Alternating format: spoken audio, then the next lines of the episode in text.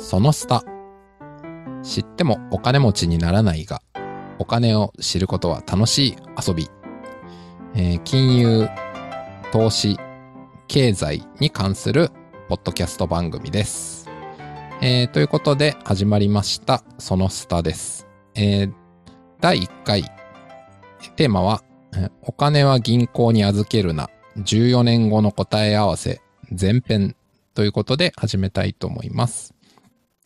えースピーカーはですね、えー私、えーまさきと、どうぞ。はい、えー、しげです。よろしくお願いします。はい。このまさきとしげさんの二人でお届けしてまいります。え最初に、えー手短になんでこのポッドキャスト始めたかということなんですけど、まああの、僕は実は別のポッドキャストもやってるんですけど、やっぱそのポッドキャストやってる中で、やっぱこう、ポッドキャストで発信していくことは楽しいなと思っていくうちに、まあ自分の興味あるテーマは何かっていうのをこう一生懸命考えてみたところ、まあ、お金、うん、まあその金融とか投資、経済っていうことに結構やっぱ自分の中で深い興味があるなと気づくようになりました。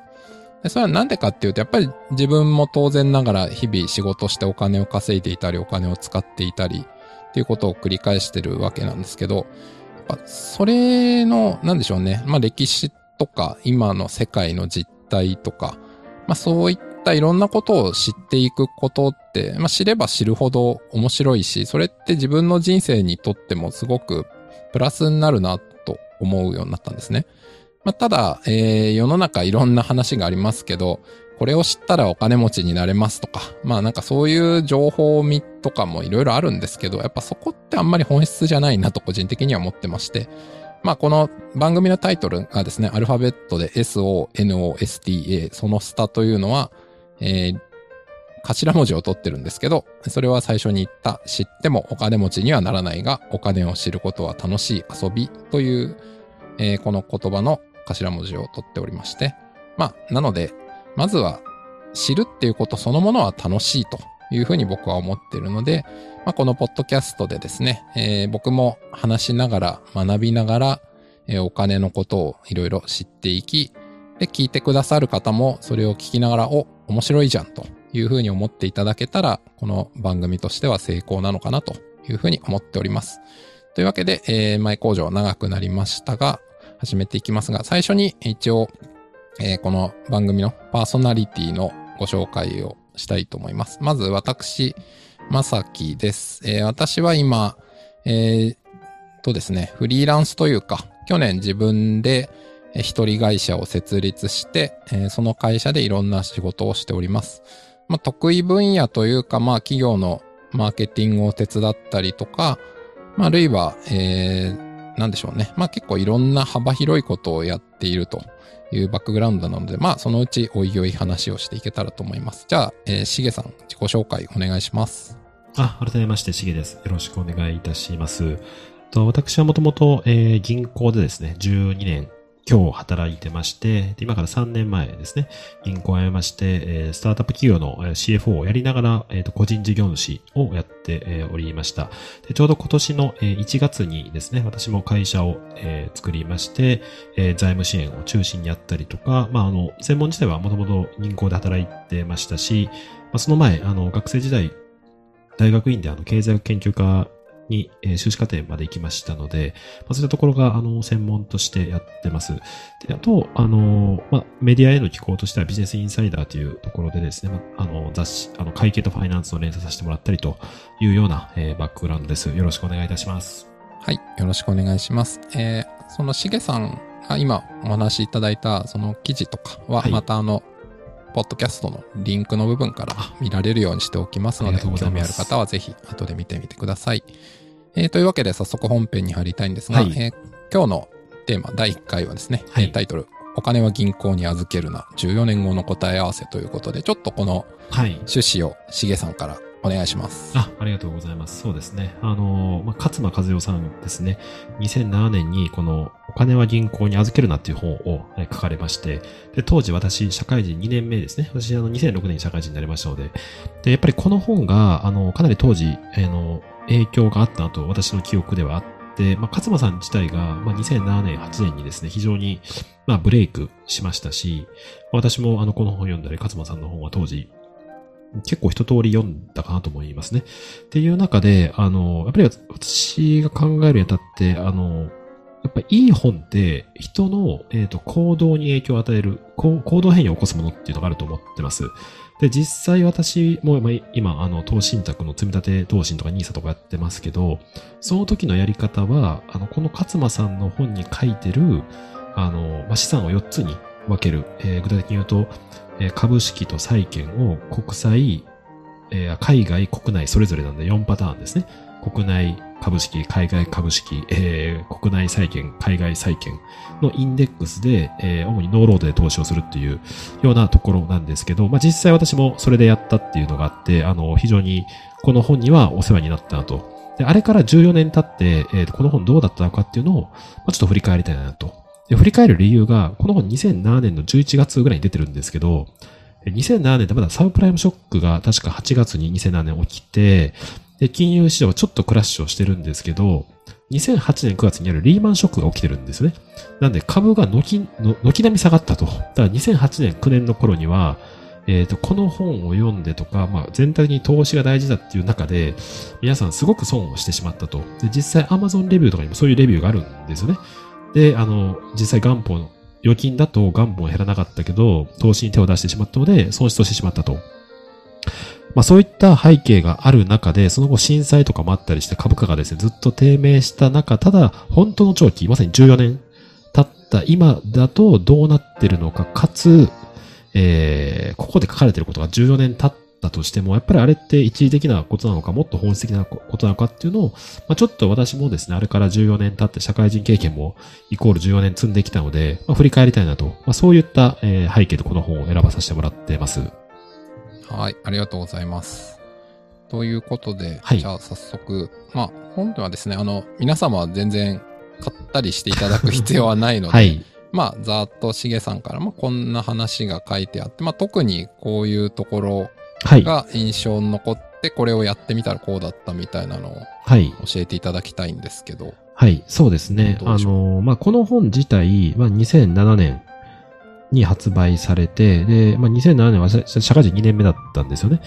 で、あれ、まさきさんとかって確か2009年ですけど、社会人1年目が。僕ははい、大学出たの2009年なんで、まだその時は大学3あなるほど年生とかなんで就活してたぐらいですね。だから当時とかって、あんまりじゃあ、勝間和代さんとかって知らない感じですか？一応なんか知ってた感じですか？いやー、そんなに今ほどネット詳しくなかったああ、んで。なるほど。まあ、名前、小耳に挟むぐらいだった。そうですよね。だからあんまり、あの、勝間さんも多分そんなに、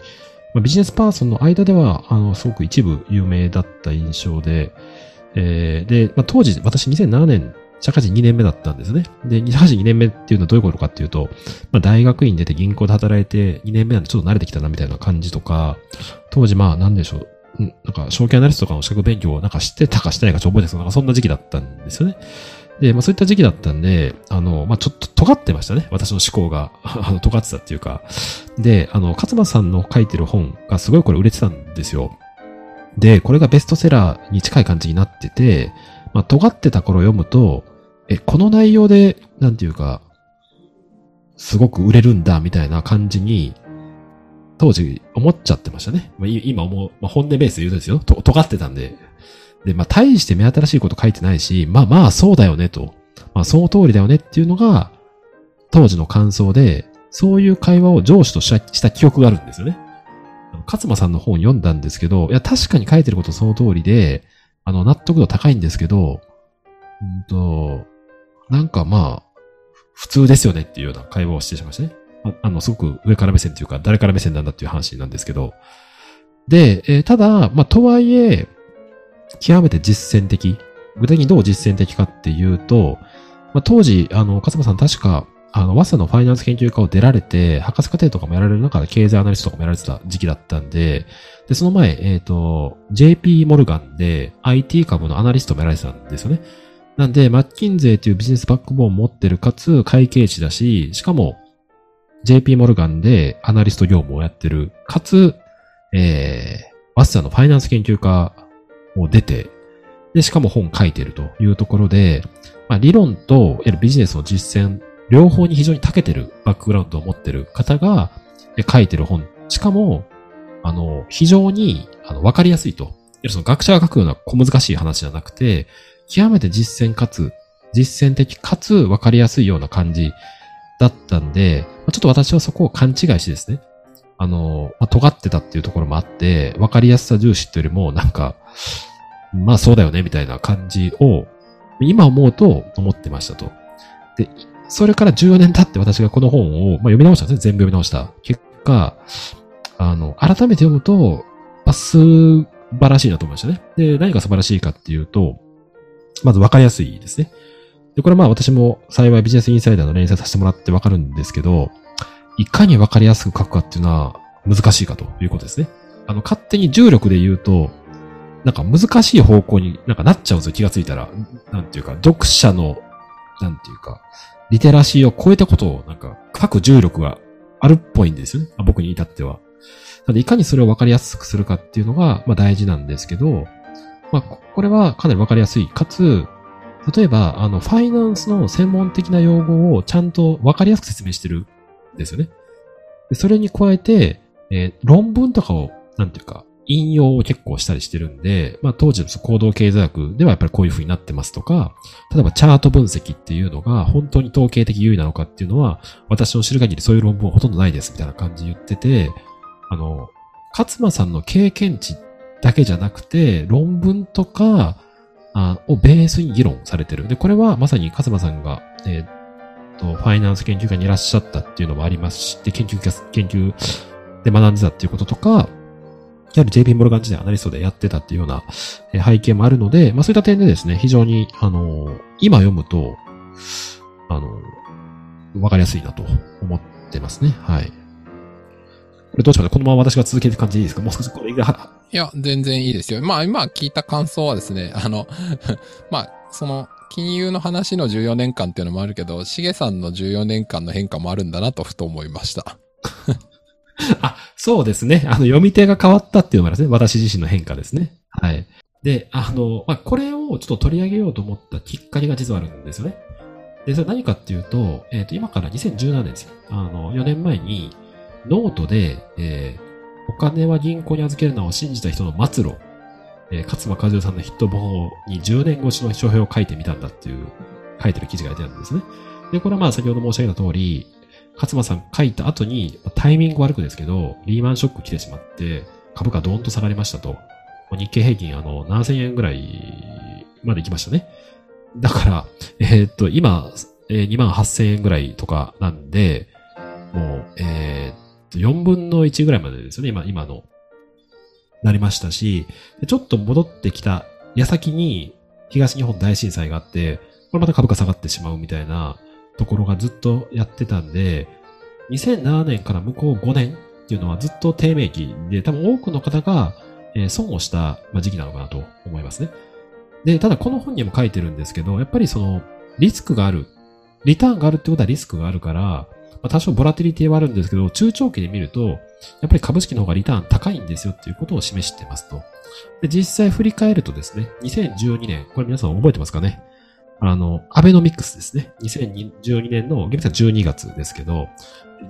第二次安倍政権です、ね。第二次安倍政権ですね。で、まあ、アベノミクスという言葉が生まれまして、あの、まあ、三本の矢っていうので、まあ、大胆な金融政策っていうのが一本目ですね。で、これをまあ、日銀がどガツンとやって、株価が、えー、ガツンと上がりましたと。で、その後ですね、まあ、いろいろあったんですけど、まあ、1万5、6千円ぐらいまでは、まあ、順調に上がっていって、で、あのー、まあ、直近、いわゆる、あのー、コロナショックが起きるぐらいまでは、まあ、2万円前後とか2万、まあ、3、4千ぐらいまで上がったんですかね。日経平均でですけど。で、その後、まあ、私もですね、あのー、まあ、幸い多少投資信託やったりしてあるんで、えー、利益は、含み益はあったんですけど、コロナでですね、日経平均だから1万6000ぐらいまで下がったと思うんですけど、まあ、ガツンと下がって、僕の含み益は全部飛びましたね。飛びまして、えー、全部、えー、むしろマイナスになりましたと。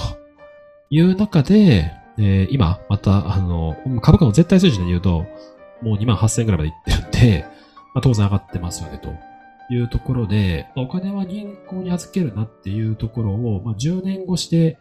見たときに、まあ、この記事自体は2017年の記事だったんですけども、まあ、その時点でもやっぱり上がってたんですね。トータルで見れば上がってましたねと。えっ、と、この図表で言うと100%、2000、あ、そうですね。170%ぐらいまで上がってるんですが、2倍近くになってるっていうことで、まあ、信じる者は救われるっていうふうに、えっ、と、このノートでは書いてるんですけど、多分で、すね。はい。今でもそれに近い、はい。うん。 note、リンク後で貼っときますけど、あまあ、この書かれた、さ、酒井さんって方ですよね。そうですねはいまあ、酒井さんが、えっ、と、まあ、その、年次ごとの、そうですねあ。れですよね。元本に対してどれぐらい上がった、下がったっていうのをはい。記録してて、ってことですよねそう。ですね。まあ、それが、えーこの、酒井さんが記事書いた2017年時点ではは2倍ぐらい、はい。そうですね。ん？になってたなってことってますね。はい。そうですね。うんうん。っていう話があるので、まあ、そうですね。まあ、ということは一応、しげさんの、えー感覚としてもこの酒井さんの感覚に近いというか、まあ、こう、このようにやってればこういう風になったよねっていうことなんですかね。そうですね。もちろん、その、どこで切り取るかっていう話があるんですけど、えっ、と、いわゆる、えっ、と、日経平均が一番高かった、半38,900、あれ45円でしたっけ？えっ、と、1989年、あ、90年の年末でしたっけ？そうですねどっちだっけ？えっ、と、そこですよね89年ですね。89年。?89 年末か。バブルのピークですよね。えー、ましたね。38,915円ですね。うんうんうん。えーだからまあ、あの、かなり高いんですよね。で、これが1989年ですから、そこからの20年後、2009年の頃にはですね、株価がまあ8000円ぐらいまでいったんで、あの、まあ2割ぐらいになってるんですね。当時ニュースでやっぱり8割失われたと。4万近くあったのがもう8000円で8割失ってしまっているというような状況ですね。ただ、えっ、と、確かもう2、3年ぐらい前に、4万8、その3万8915円からインデックス投資を毎月コツコツコツコツやってると、2018年ぐらいには上回ってるっていう確か記事があったんですよ。だからそれは結局、まあインデックス投資とかを積み立てると、高い時には少ししか買わないし、安い時にはたくさん買うっていう風な仕組みになってくるんで、絶対額で見ても、例えば、あの、印象で言うと、結局、えーっと、3万8000円で買った人はまだそこまで回復してないから、これ損じゃないですかっていう考えは当然あるんですけど、そのタイミングから買い増していったとしても、実はトータルリターンで言うと、あの、ま、上回ってるということがインデックス投資でも、まあ、言われてると。だから、期間をどこに切るかは極めて大事ですね。で、当然高く買ったら損する可能性があるんですけど、積み立てでいくと、まあ、高い時は少し買わない。安い時はたくさん買うっていうので、まあ、トータルリターン高い。で、このことはまさにこの本で書いてるメッセージそのものなんですよね。っていうところが、あの、振り返る意味でも大事なのかなと思っています。うんうん。なるほど。えちなみに今お話しされたところ、あ一応ですね、はいこのポッドキャストの視聴者の方はそんなに金融のことねはいにまだ興味あるかないかっていうぐらいの方を想定したので、ちょっと簡単に僕の理解で補足するとうございます違ってたら言ってくださいね。あの、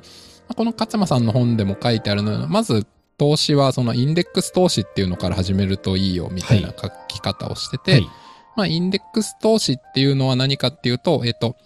例えばちょっと話を株だけに簡単に絞りますけど、はいえっ、と、株を買うときに例えば、えーソニーとかトヨタっていう個別の企業の株を名指しで買うのか、はい。えーそうじゃなくて、えーソニーとかトヨタとか日本中の大きな上場してる会社を全部まとめた市場そのものに値段をつけたものをすごく小さく分割したものを買うかっていう買い方が単純、簡単に言うと2つ選べて、その後者の方をインデックス投資と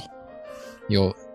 呼んでいる。はいま、まず、そうですねこあ、まずこの理解は合ってますよねあ。、俺俺がの通りですね。はい。はいはい。で、その買い方にもいろいろあるんだけど、この勝間さんの本でも言ってる、その、で、さっきしげさんがお話しされてた、その、毎月同じ額だけ買うみたいなことが、はい。えーそれはあの、あれですよね、えっ、と、投資会社のなんとか証券とかのホームページでアカウント作れば簡単にできて、今、今だとですね、はい。2007年にどれぐらいそれができたかわかんないですけど、はい。今だとすごい簡単で、ですね。でそれをやって、例えば、えー日本株、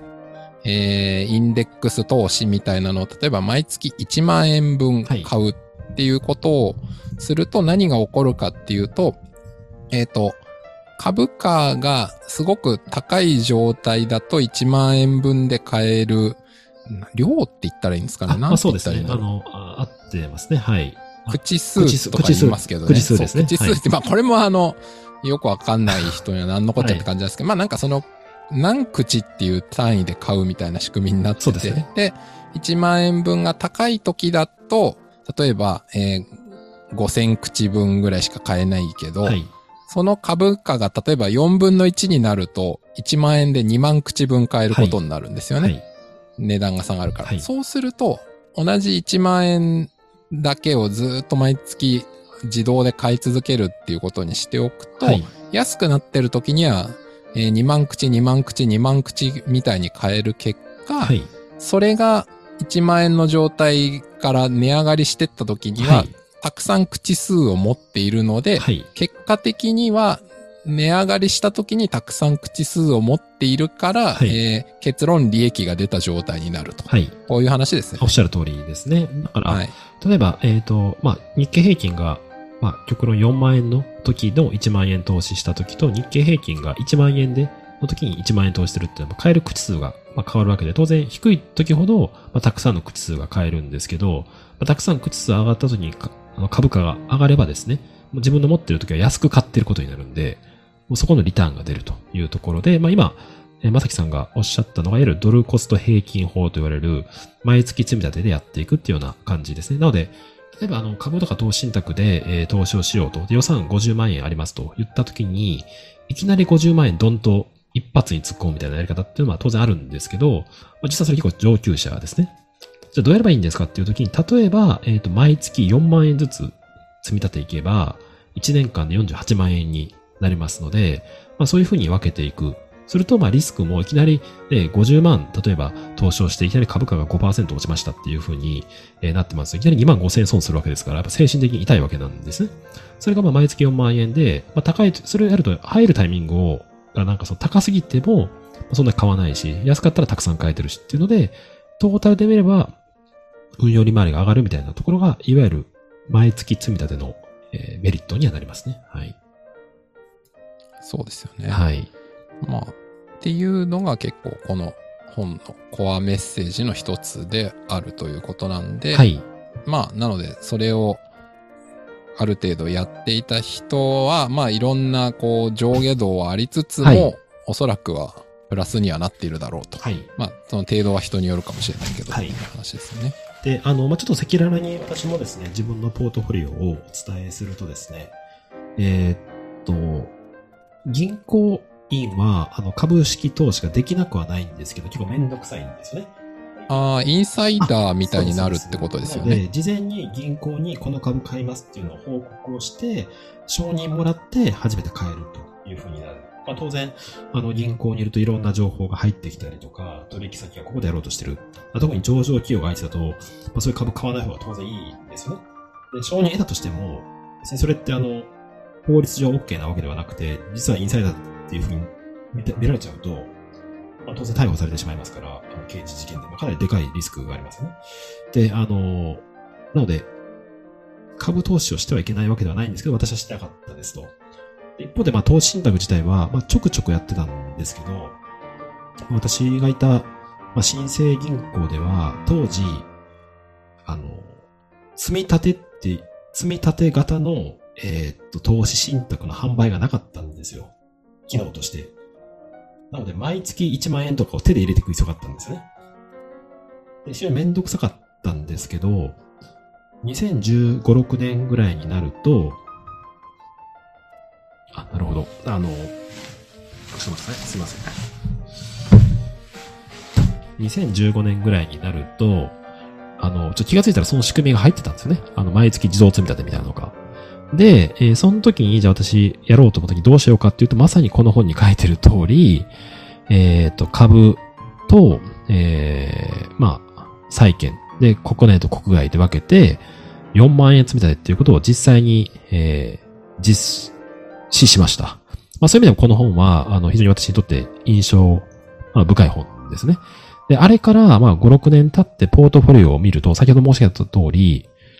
えーっと、コロナで全部利益取りましたね。あの、赤になりましたけれども、今で言うと、えっ、と、リターンとしては、えーそこそこあるなと。で、そこそこって何なんですかっていうと、この本では、えーいわゆる金融商品に投資したときに、リターン5%でもすごいですと。で、5%から10%、もう10%いけばもう、ものも、もの、すごいですっていうことをまず認識してくださいと。いきなりドーンと儲かるなんてほぼないですからと。っていう中で、まあ5%から10%ぐらいの利回り期待すれば十分ですねと、いうようなことが書かれてるんですけど、私が入ったタイミングも良かったと思いますね。2000。まあとはいえ私2015、6年なんで、いわゆるアベノミクスの後なんですよね。結構株価も上がっちゃってる状態とかでも、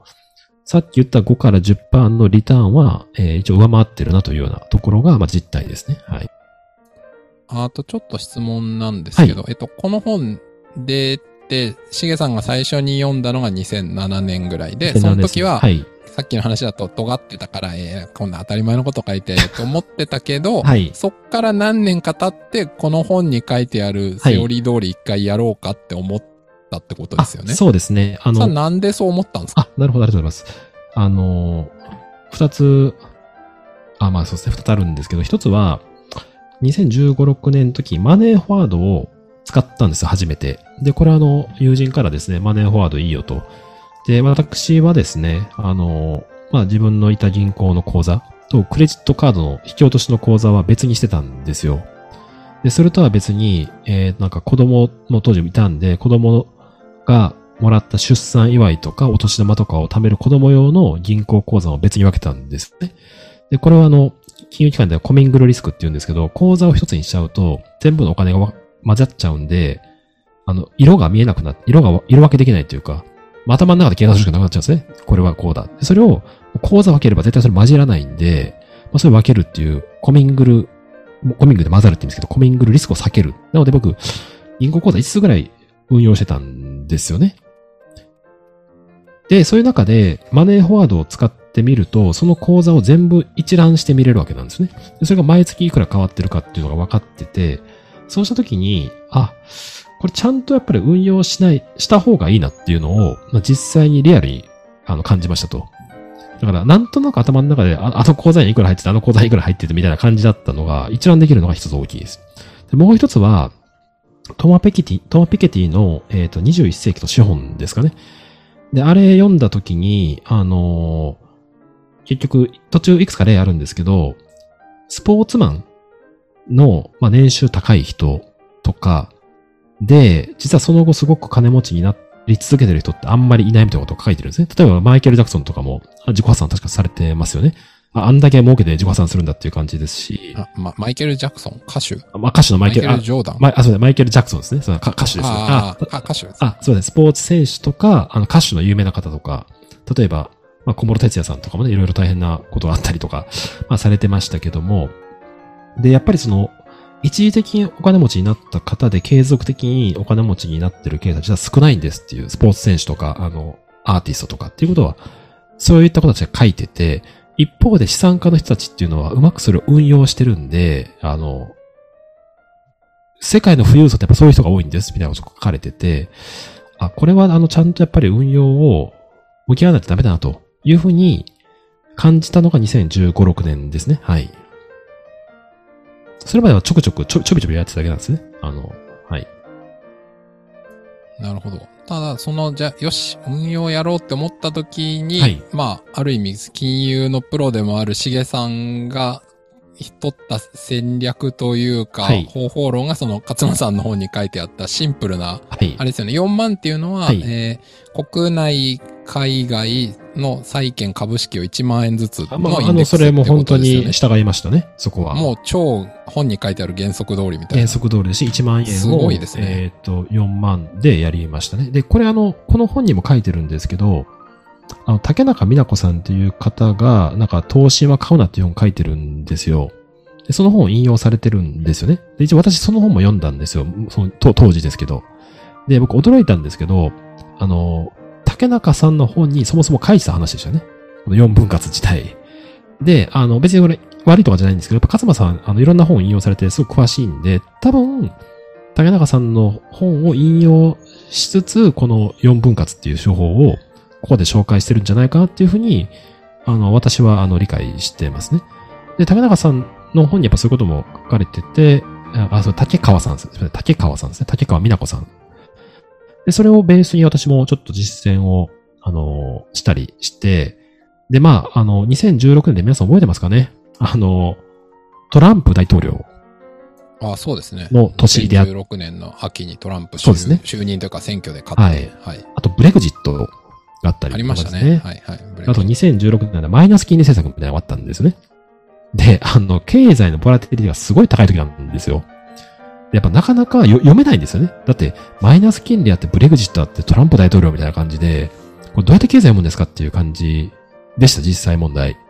で、その時に、まあ、とはいえ何もできないっていうのはあれなんで、えー、まあ、ちょびちょびやるかというところで、えーやりましたね。はい。えーちょっと補足すると今、あの、しげさんがおっしゃったボラティリティっていうのは何ていう日本語で言うといいですかね？えボラティ変動幅？変動幅で大丈夫ですね。あの、ね株価の変動幅ですね。はい。うんうん、つまり、トランプが勝つか負けるかとか、トランプが何をするかみたいなので、株価が上がるか下がるか触れるみたいなリスクがすごくあるよっていうような理解ですよね。そうですね。で、特にあのトランプ政権とかブレグジットの確かあの国内、えー、なんか総選挙とかもなんかギリギリブレグジットで、になる方に勝ったみたいな感じでして、トランプさんもね、最後まで結構設定ましたね。あの、どうなるかみたいな。やっぱそこによって政策内変わってくるんで、まあ株の見通り書は変わってくるっていうのが大きいっていう中で、プロの方はそのボラテリティ、いわゆる変動を活かして、むしろ投機的にやるんですけど、まあ、我々やるのは投機ではないとは思、まあとは思ってるので、まあ、そういう文脈によってとはいえ、まあ、この本にも書いてますけど、えっ、と、銀行預金っていうのは機械損失だっていうことを言ってるんですね。で、機械損失っていうのは、本当はリターンを得られる可能性があるのに、その機会を失ってるっていうことですね。はい。で、じゃあそれどうすればいいんですかっていう時に、じゃあいきなり100万、50万使いましょうかじゃなくて、仮に50万使うとしても、月4万ずつ積み立てていけば、えー年間で48万円投資できますし、さっきで言う変動幅、ボラテリティっていうのは高い時は少し買わないし、安い時にはたくさん買う。からトータルで見れば、えー安定してきますというところで、あの、初心者にも非常に、えーやりやすい。かつ、あの、債券と株っていうのが基本、値動きが逆なんですよね。えーリスクが高いような状況においては、株は、えー下がって、債券価格が上がる。逆に、えーリスクが、あの、なんですかね、将来の期待が大きい時は、株価は上がって、債券は売られて、債券価格下がるっていうなるので、で、この4分割は半分債券、半分株なんで、そこがちょうど良くも悪くもバランスされてるんですね。だから実は、あの、かなりその辺のリスクヘッジができてる仕組みなんで、月4万円、えー、預金、貯金をしてるっていうのにちょっと毛が生えた通りのリスクっていうような、ふうに私は理解してますね。はい。いやーありがとうございます。はいじゃあ、ちょっと前半は一はい旦このあたりまでということで、後半でですね、はいもうちょっと、えー僕からの質問とかもはい含めて、えーもうちょっと突っ込んでいけたらと思っております。えーでは、今日は、えーお聞きいただきましてありがとうございましたあ。りがとうございました。